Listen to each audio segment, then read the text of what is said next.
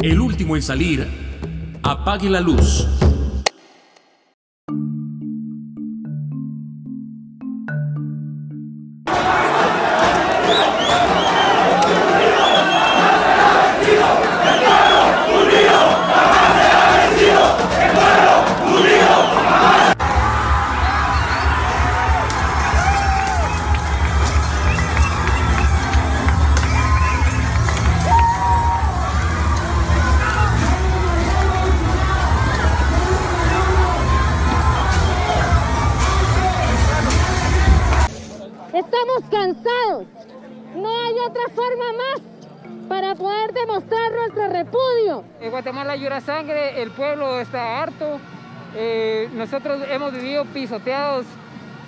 De 200 años.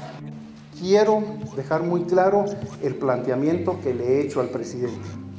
Por el bien del país, que presentemos ambos nuestra renuncia al cargo, él de presidente y yo de vicepresidente de la República, pero que lo hagamos juntos.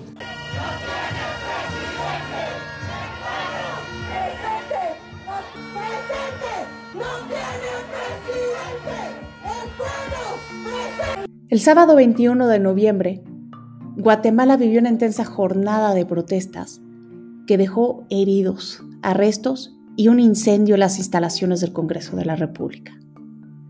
El descontento fue provocado por la aprobación del presupuesto nacional para el año 2021, mientras el país se encontraba ocupado en lidiar con las secuelas de dos grandes huracanes, ETA e IOTA, además de la pandemia. Sus críticos dicen que fue negociado sin transparencia, compromete la disciplina fiscal requerida para mantener la estabilidad macroeconómica y no responde a las verdaderas necesidades de los guatemaltecos, por lo que además ha servido de catarsis para que los ciudadanos expresen su repudio hacia la clase política y su hartazgo ante la corrupción. Bienvenidos al último en salir Apague la Luz. Yo soy Estefania Naro y en este episodio estaremos hablando sobre la crisis política de Guatemala. ¿Por qué la aprobación del presupuesto desató tanta ira? Y también, ¿por qué quieren que se vaya el presidente Yamatei? ¿Y por qué se comienza a hablar de cambiar la constitución? Hoy es miércoles 25 de noviembre del 2020. Es muy interesante lo que está pasando en el continente. Parece que hay una especie de fiebre que viene de sur a norte, que comenzó en Chile, después se fue a Perú y que ahora ya llegó a Guatemala, el país que hace frontera con Chiapas y que por lo tanto se encuentra dentro del primer círculo de nuestra seguridad nacional. Incluso hay quien ya comienza a hablar de una primavera latinoamericana. Pero como yo creo que estamos más cerca del invierno, sería más correcto hablar de un invierno latinoamericano. Y para entender lo que ocurrió en Guatemala este fin de semana, con las manifestaciones del sábado y el domingo, además de los pronunciamientos de la OEA y del G13 que incitan al diálogo, hay que regresarnos al año 2015, en que Otto Pérez Molina era presidente y Roxana Valdetti ocupaba la vicepresidencia, porque parece que algo quedó pendiente. ¿Por qué? Eh, en el 2015, cuando se dio todo el proceso, marchas muy pacíficas que llegaron a la, caída de Otto Pérez Molina y de Roxana Valdetti en cosa de unos meses, presidente y vicepresidente en esa época, eh, estábamos en medio de año electoral. Y entonces pareció ser que el cambio electoral más allá de que habían renunciado ambos a unos meses de, que de todos modos terminaba su periodo, eh, parecía ser que pues con la elección de un nuevo presidente y un nuevo Congreso, todos los temas se retomarían en la siguiente gestión. Les presento a Quique Godoy, economista, consultor empresarial y conductor del programa Radio Infinita en Guatemala, que nos va a ayudar a entender cómo es que el vaso se fue llenando de agua en su país hasta que se derramó. Y de hecho, durante todo el 2016 y la primera parte del 2017, así parecía ser una junta directiva del Congreso de oposición a quienes estaban en gobierno, trabajando juntos con Jimmy Morales, que estaba en gobierno. Jimmy Morales es un comediante que fue presidente de Guatemala del 2016 al 2020, que llegó a la presidencia por un voto de castigo de la población hacia la clase política y que durante su campaña era conocido por admitir que no tenía capacidad para gobernar pero sí honestidad. Para tratar de profundizar los cambios que se habían planteado en la plaza, en la plaza de la Constitución en esa época, que incluía reformas a la Constitución. Pero justamente en ese momento surgen unos casos en contra de empresarios que habían financiado la campaña electoral de Otto Pérez Molina y de Roxana Valdetti y de otros candidatos en el camino. Los casos a los que Quique Godoy se refiere tienen que ver con un tsunami de corrupción develado en el 2016 en el que la Comisión Internacional contra la Impunidad en Guatemala, SIGSIG, junto con el Ministerio Público de ese país, dieron a conocer diversos esquemas de financiamiento ilícito destinados a apoyar la campaña electoral del Partido Patriota del año 2011, que finalmente llevó a la presidencia a Pérez Molina y Valdetti a través de testaferros y empresas de cartón, y que estiman que de ese modo los exgobernantes apropiaron de 21 millones de dólares en recursos ilegales.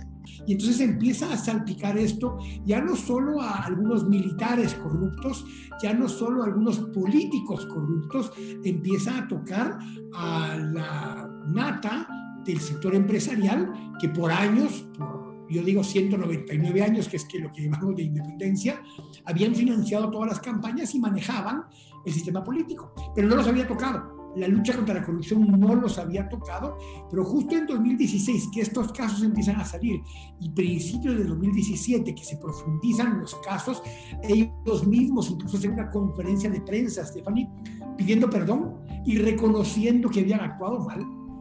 Pero a partir de ese momento se dan cuenta que esto va para abajo para ellos y, e inician una campaña muy fuerte internacional en Estados Unidos con los aliados con Trump ahora para que la CICIG, que era la instancia internacional que había apoyado a destapar todo esto, se fuera de Guatemala. Y eso lo lograron un 27 de agosto del 2017. A partir de ese día, el presidente Morales expulsa a Iván Velázquez de Guatemala, después de que él había presentado un caso justamente en contra de Jimmy Morales. Y de ahí para abajo, todo lo que se había avanzado entre 2015, 2016 y un poco 2017 se detiene. Y luego, ¿qué pasó? ¿Qué pasó cuando Alejandro Yamatei se convierte en presidente? Y de allí inicia nuevamente un proceso de deterioro que lo lleva a la siguiente elección, que es cuando queda Alejandro Yamatei de presidente. Alejandro Yamatei es el actual presidente de Guatemala desde el 14 de enero de este año y triunfó las elecciones del 2019 en la que participaron un poco más del 60% de los guatemaltecos, con casi 2 millones de votos, que equivalen aproximadamente al 58% del total. Entra un Congreso donde el 80% de los diputados son nuevos. Nunca habían estado en el Congreso y que da una sensación, Stephanie, de que posiblemente hay la posibilidad de un cambio. Claro. Sin embargo, nuevamente, la gran mayoría de esos diputados habían entrado financiados por las mismas estructuras del crimen organizado, de la corrupción con el Estado y de algunos empresarios que se usan la evasión fiscal como una forma de ingresos. Eso es lo que dejó pendiente el 2017 y lo que viste ahora que está sucediendo nuevamente en las calles de la ciudad por el presupuesto que el Congreso, en complicidad con el presidente de la República, aprobaron de madrugada a espaldas de la ciudadanía y es un presupuesto que para nada refleja las necesidades del país, pero es solo la gota que derramó el vaso. Realmente el problema es la captura del Estado desde hace años por parte de la alianza entre políticos, militares y empresarios en Guatemala. Hoy estamos aquí unidos para representar a nuestros hijos, a nuestros nietos, a las generaciones que vienen. No es posible que un gobierno tan pobre, tan hipócrita de palabra, no podemos representar, no nos sentimos representados. Gracias a Dios nosotros somos Guatemala, no somos centro, no somos izquierda, no somos derecha, somos Guatemala. Somos el pueblo que está indignado con tanto mal presidente que se nos ha impuesto.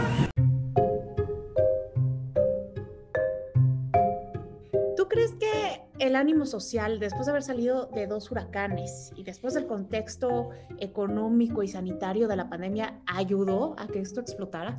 Yo creo que sí, porque yo creo que parte de lo que había pasado es que teníamos muchas personas con mucho tiempo disponible para estar en redes sociales, para estar leyendo, para estar escuchando las historias, las narrativas. En este mes de noviembre, Guatemala fue afectada por dos huracanes, ETA e IOTA. Se calcula que con ETA más de 900.000 personas quedaron damnificadas y que varios pueblos del norte de Guatemala, en su mayoría indígenas, siguen aislados debido a las inundaciones y los deslaves.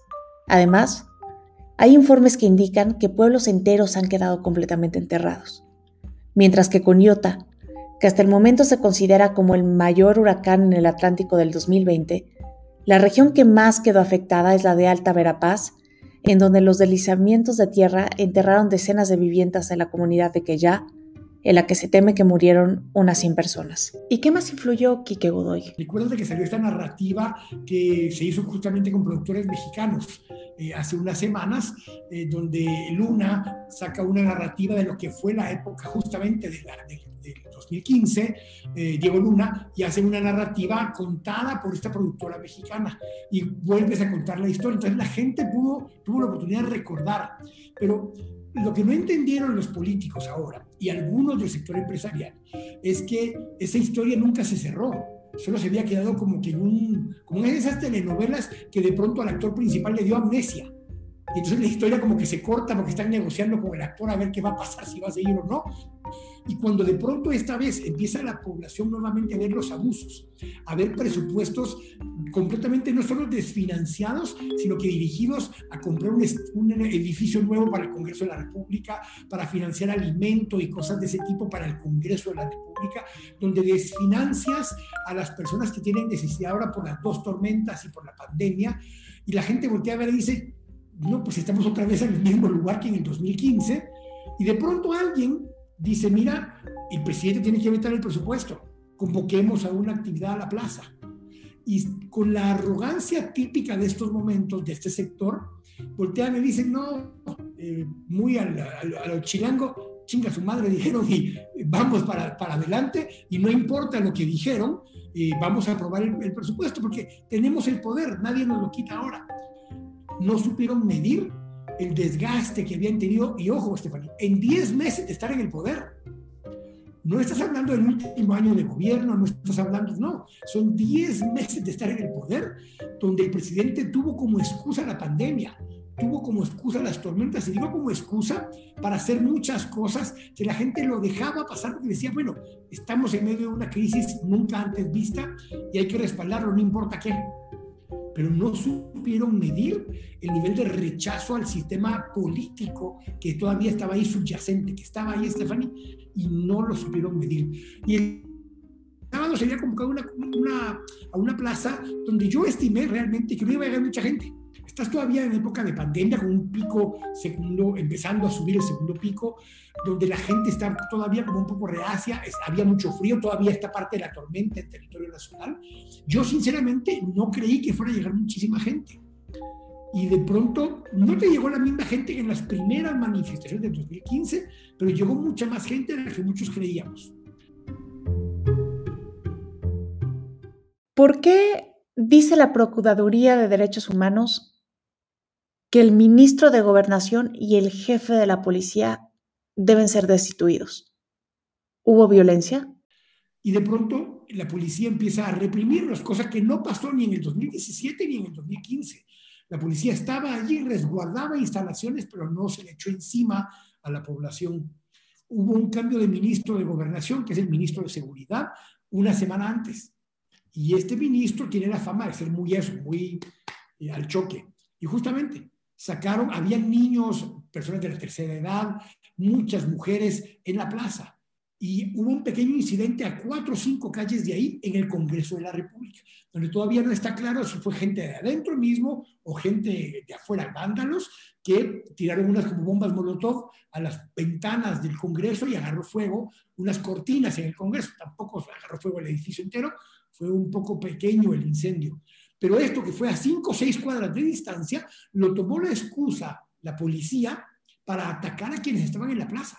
Y empezaron a tirar bombas de gas, empezaron a, lanzar tiros al aire, una serie de cosas que no se había visto en Guatemala desde los ochentas. Y eso generó mucho temor, mucho pánico, y la gente salió corriendo y ahí surgieron un, un fallecido, periodistas heridos con batazos en las cabezas, eh, estos dos jóvenes que perdieron el ojo izquierdo, ambos, eh, por las bombas de lacrimógenas, y empezó este deterioro. Al domingo siguiente, o sea, ayer, vuelve a llegar gente a la plaza, mucho menos porque no hubo una convocatoria formal, solo fue como que no nos van a asustar, no nos van a amedrentar, aquí estamos de vuelta y hubo un pequeño grupo otra vez ayer, y el presidente y el Congreso empiezan a echar para atrás algunas cosas. Pese a que hemos cumplido con nuestra función constitucional con la finalidad de mantener la gobernabilidad del país y la paz social, hemos acordado suspender el trámite del presupuesto de ingresos y egresos del Estado y del organismo legislativo para el periodo 2021. El presidente ofrece que va a analizar el presupuesto, este mal hecho que había hecho el Congreso. Un presupuesto de 12.800 millones de dólares que reduce las partidas de salud y protección social, destinando menos recursos para la prevención de la desnutrición la atención materno-infantil y el tratamiento del cáncer, además de una reducción a las partidas para la universidad pública y el Poder Judicial, mientras que destina 100 millones de quetzales, que son cerca de 258 millones de pesos, para una nueva sede del Congreso y le da prioridad a grandes proyectos de infraestructura que serán manejados por compañías a las que se les considera con conexiones gubernamentales pero todavía no le había llegado a su despacho, con lo cual todavía está en manos de la Junta Directiva del Congreso. Junta Directiva del Congreso se reúne en un salón, en una base militar, mira, en una base militar, para tomar la decisión que van a echar para atrás la idea de la ley. Eso solo lo puede hacer el Pleno del Congreso. Pero un grupo de, de, de la Junta Directiva y de jefes de los bloques de los partidos hacen una conferencia de prensa en la noche del domingo a las 11 de la noche, anunciando que van a echar para atrás esto, que no lo van a enviar, que ya con eso que se calme la gente, pero al mismo tiempo les salen diciendo, todos ustedes son unos mentirosos, porque lo que ustedes dicen que decía la ley que el Congreso aprobó, no lo dice. Pero de todos modos vamos a echar para atrás y no vamos a aprobar la ley. O sea, confrontan nuevamente a la gente. Quique Godoy, ¿cómo ha actuado el gobierno? Se ha quedado cruzado de brazos? Hoy el gobierno saca una publicación donde dice, ten cuidado lo que publicas en las redes, te queda marcado para el resto de tu vida. O sea, empiezan a amenazar desde las redes del gobierno que tengas cuidado con lo que publicas en las redes sociales. Ese es el ambiente que estás viviendo y en vez de apaciguar eh, a la gente, los estás retando. Estás retando a un grupo de gente que tuvo la capacidad de votar a un presidente, a una vicepresidenta hace cinco años. Mira lo que pasó en Perú recientemente. Mira lo que ha en Bolivia. A lo que Quique Godoy se refiere es a la crisis política de Bolivia en el 2019, que para ser precisos ocurrió el 10 de noviembre, después de 21 días de protestas civiles contra el gobierno del presidente Evo Morales, a quien un sector de la población acusaba de haber cometido un fraude electoral en las elecciones generales de octubre de ese año y haber participado como candidato presidencial en contra de lo decidido por la mayoría de la población en un referéndum constitucional cuyo resultado había rechazado esa posibilidad.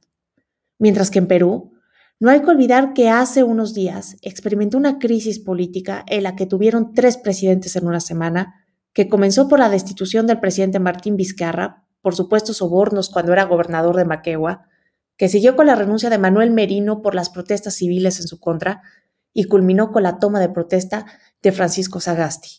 No saben medir que esto eh, no lo han calmado, al contrario, le prenden fuego.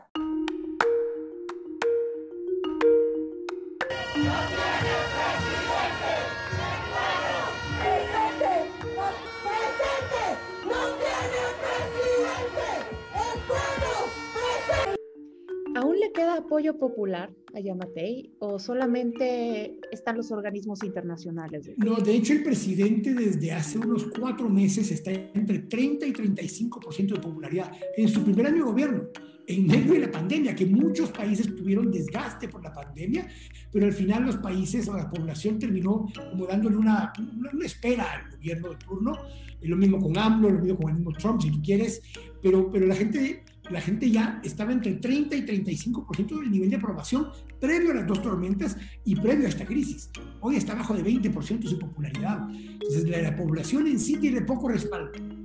Eh, incluso los organismos internacionales, si tú ves la redacción, plantean el diálogo, plantean que entonces el presidente se voltea y dice, miren, jóvenes, dialoguemos. El secretario general de la Organización de Estados Americanos, Luis Almagro, afirmó en una nota que apoya los esfuerzos de Guatemala por facilitar el entendimiento de los sectores, diciendo que es esencial para asegurar el fortalecimiento institucional del país, especialmente en la necesaria independencia de los poderes judicial y electoral. Además de que en otro comunicado del fin de semana, firmado por los países del G13, la OEA y Naciones Unidas, publicado por la Embajada de Estados Unidos, se exhortó al gobierno de Guatemala a investigar los hechos ocurridos en la víspera y responsabilizar a los culpables de la violencia y probable uso de la fuerza. El Ministerio de Finanzas por seis meses hizo un taller de presupuesto participativo. La gente aportó ideas. Aquí hubo dos problemas. El Ministerio de Finanzas envió una cosa al Congreso, pero el Congreso aprobó otra, con cambios importantes entre las dos hubo asignaciones en el presupuesto dirigidas a alcaldes en el interior del país para ganar sus voluntades. Y esto la gente ya lo ve, no, no, no, es tonta y lo empieza a observar y ve que lo que están alimentando es al monstruo de la corrupción, donde yo te pago con obras para que me sigas respaldando. Entonces el respaldo del presidente hoy está en alcaldes, está en los diputados que ya han aprobado todo, pero fue justo lo que pasó en Perú, si te das cuenta, quienes sacaron al presidente eh, Vizcarra son miembros de un pacto de partidos que lo que quieren es tomar control del gobierno y de los recursos del Estado. Acá tienen control esa estructura del gobierno y los pocos diputados que se oponen a esto tuvieron el respaldo de la población este fin de semana. Y eso me recuerda a la semana pasada, me parece que fue el viernes, cuando sale todo el tema del presupuesto el vicepresidente le dice al presidente Alejandro Yamatei que él no estaba de acuerdo y lo invitaba a que renunciaran los dos. que renunciaran los dos para que le dieran oxígeno a Guatemala. Quiero dejar muy claro el planteamiento que le he hecho al presidente. Por el bien del país, que presentemos ambos nuestra renuncia al cargo, él de presidente y yo de vicepresidente de la República, pero que lo hagamos juntos.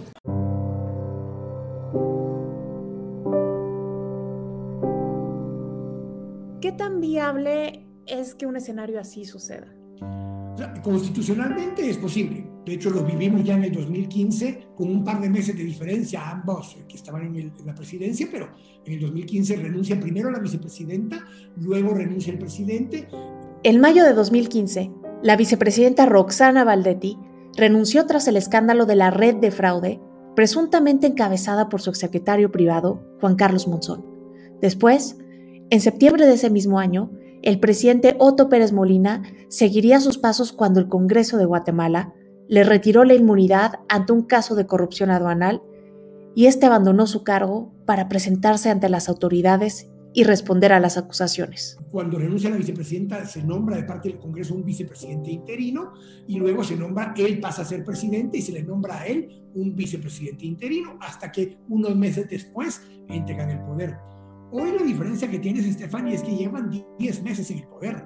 Quien sea que entre interinamente va a tener tres años de gobierno, no habiendo sido electo por el pueblo. Eso es muy complicado lo que le pasa a Perú en este momento, donde quienes llegan no fueron electos para ser presidente y eso te genera una inestabilidad muy grande. Ahora, es insostenible lo que han hecho, nunca supieron medir esto, Stephanie. Entonces, lo que el, el vicepresidente le plantea, y ojo, eso que le dijo el vicepresidente el viernes, se lo venía diciendo hace unas semanas en otra forma. Le venía diciendo, mira, presidente, no hemos tenido diálogo entre nosotros, no me hablas. Imagínate, el vicepresidente le dice al presidente, no me has hablado, no hemos dialogado, yo soy quien presido el gabinete, no me convocas, no me dejas participar de las reuniones. Todo esto se lo dice el vicepresidente el último mes, antes de decirle, mira, mejor para oxigenar todo, renunciemos los dos. Eh, viable legalmente es, políticamente, yo sí creo que eh, si estuviéramos a meses de que terminara el gobierno, pasaría lo de Jimmy Morales el sistema ve cómo lo aguanta y lo lleva cargado en andas hasta que llegamos a la, nueva transición de poder. Esta vez queda demasiado tiempo, el desgaste es muy grande y yo creo que incluso no tienen el respaldo internacional ni del presidente Trump, porque de hecho el subsecretario Cossack, el secretario Pompeo, han enviado mensajes muy duros, muy drásticos la última semana diciendo respaldamos la lucha contra la corrupción, no hagan estas cosas, y tengan cuidado. Y ya incluso si a eso le sumas un gobierno de Biden que ha sido muy drástico en Guatemala contra estas estructuras de corrupción, eh, no tienen un buen futuro.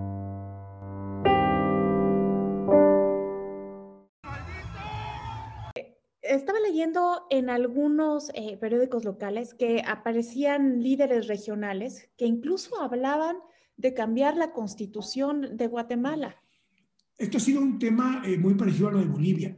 Hay un grupo, un sector de la población indígena que se identifica con liderazgos locales, eh, autóctonos, y ellos han estado haciendo un llamado a, un, a una constituyente plurinacional.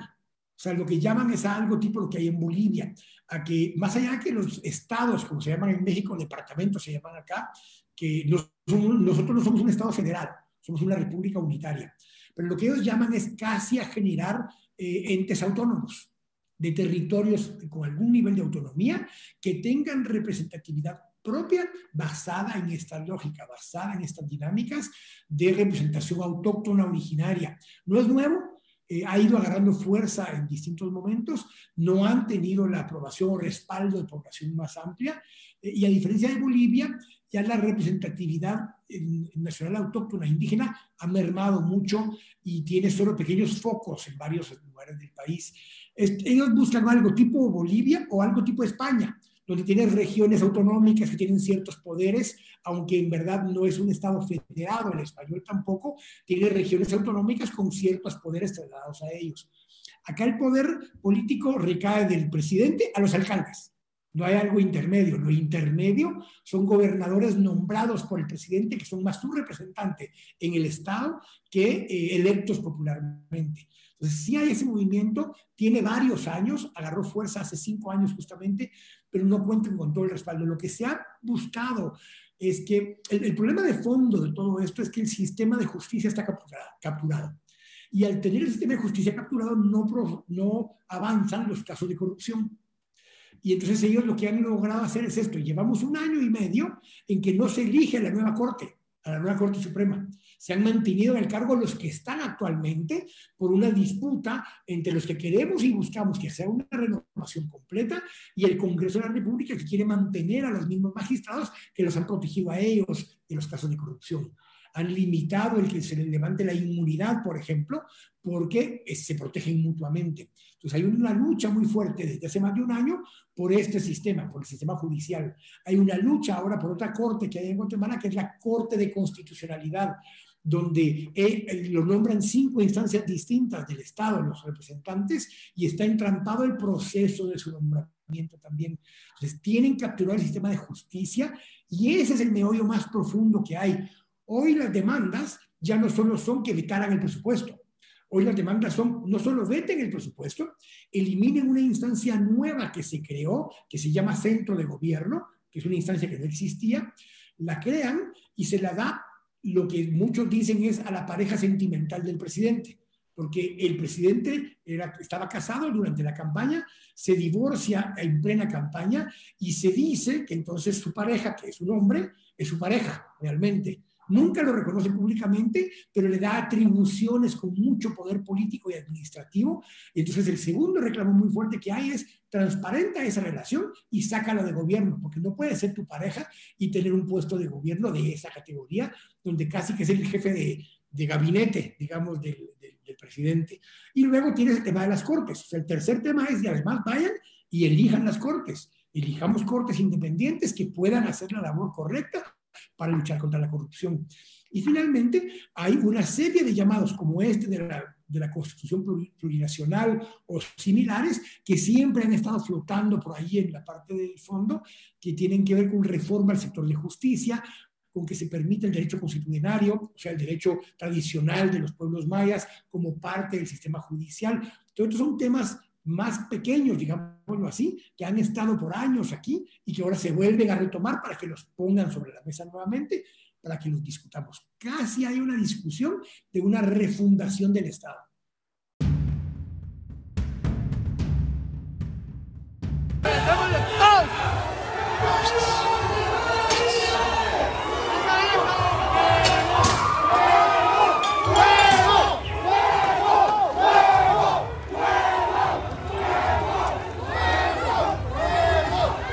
Terminar esta entrevista, yo te preguntaría, retomando el tema de la refundación del Estado, ¿en dónde termina el caos y en dónde empieza el orden? Yo creo que justamente ese es parte del temor de muchos. En Guatemala, como mucho en Latinoamérica, todavía tenemos grandes sectores que somos muy conservadores, conservadores institucionalmente incluso. Y entonces no nos gusta que mueva mucho el bote, porque si mueves el bote no sabes qué va a pasar después. Y esa es parte de la discusión. Hay muchos que tienen temor a que al mover mucho el bote, el status quo va a cambiar por completo. Y la verdad te digo, es necesario ya que eso pase. Esa fue la carta que yo le escribí al presidente el día sábado, que se la envié al presidente y la publiqué en las redes sociales diciéndole, mire, no piense en, eh, en el corto plazo, piense en su legado. ¿Qué van a decirte a usted el día de mañana? ¿Cómo lo van a recordar el día de mañana? Y por lo que ya pasó, su desgaste es enorme solo puede salir ganando si hace usted mismo el llamado a que nos sentemos los distintos sectores y hagamos una, un esfuerzo de una refundación del Estado basado en esto. Y le hice mención de que se recordara de Piñera.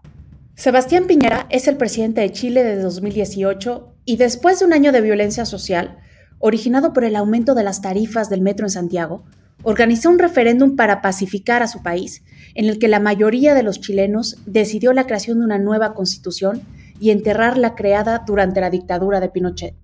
Que Piñera, siendo un líder de derecha, concedió el que se diera este proceso, hace el llamado a la reforma constitucional, se aprueba la consulta a la reforma constitucional y se inicia ahora un proceso para la refundación del Estado. Entonces le dije, tiene la oportunidad de ser recordado el día de mañana como el que dejó ese proceso de un legado nuevo de una nueva Guatemala. Muchas gracias por haber aceptado la entrevista. No, con muchísimo gusto, Stephanie. Un abrazo siempre. El Congreso de Guatemala suspendió este lunes la aprobación del presupuesto para el 2021. Con esta suspensión, ahora los diputados tienen hasta el 30 de noviembre para aprobar un nuevo presupuesto según la ley. De lo contrario, seguirá vigente el que regía este año por unos 10.390 millones de dólares. No obstante, parece que el fuego está lejos de apagarse, que las llamas ahora piden más que eso, y que lo más alarmante es que el pueblo siente que no tiene presidente. Ha llegado el momento de despedirme y no me quiero ir sin recordarles que me pueden encontrar en Twitter como arroba enaro Ahí podemos seguir platicando. También quiero dar las gracias a todos los que nos escuchan desde México, Estados Unidos, Guatemala, Colombia, Perú, Uruguay, Argentina, Chile y otros países. Y decirles que sigo leyendo sus correos en steph.enaro.gmail.com. Yo los espero el próximo miércoles y los dejo con las fake news más absurdas o relevantes del momento. El último en salir, apague la luz. Ya nos quedamos sin luz, así que rápidamente les voy a decir de qué van las fake news más absurdas o relevantes del momento, para que no se queden en la oscuridad. La primera tiene que ver con un video en donde la vicepresidenta de Venezuela, Delcy Rodríguez, sale diciendo que el virus será pausado a partir de mañana hasta el domingo porque han firmado un convenio. Es un montaje. Y el chiste es que como trae cubrebocas fue muy fácil de alterar y esto anda circulando principalmente por WhatsApp. Después, a raíz de la elección de Estados Unidos, anda circulando un post por Facebook en donde dice que el magnate e inversor George Soros ha sido arrestado por interferencia electoral en Filadelfia. No obstante, esto es falso y la acusación que anda circulando es la que un distrito de Pensilvania le hizo a unos hackers. Y ya, la última y nos vamos, es referente a las vacunas contra el COVID que supuestamente se aplicarán en Chihuahua el 27 de noviembre. La verdad, no sé a quién se le ocurrió, pero esto ya ha sido desmentido por las autoridades.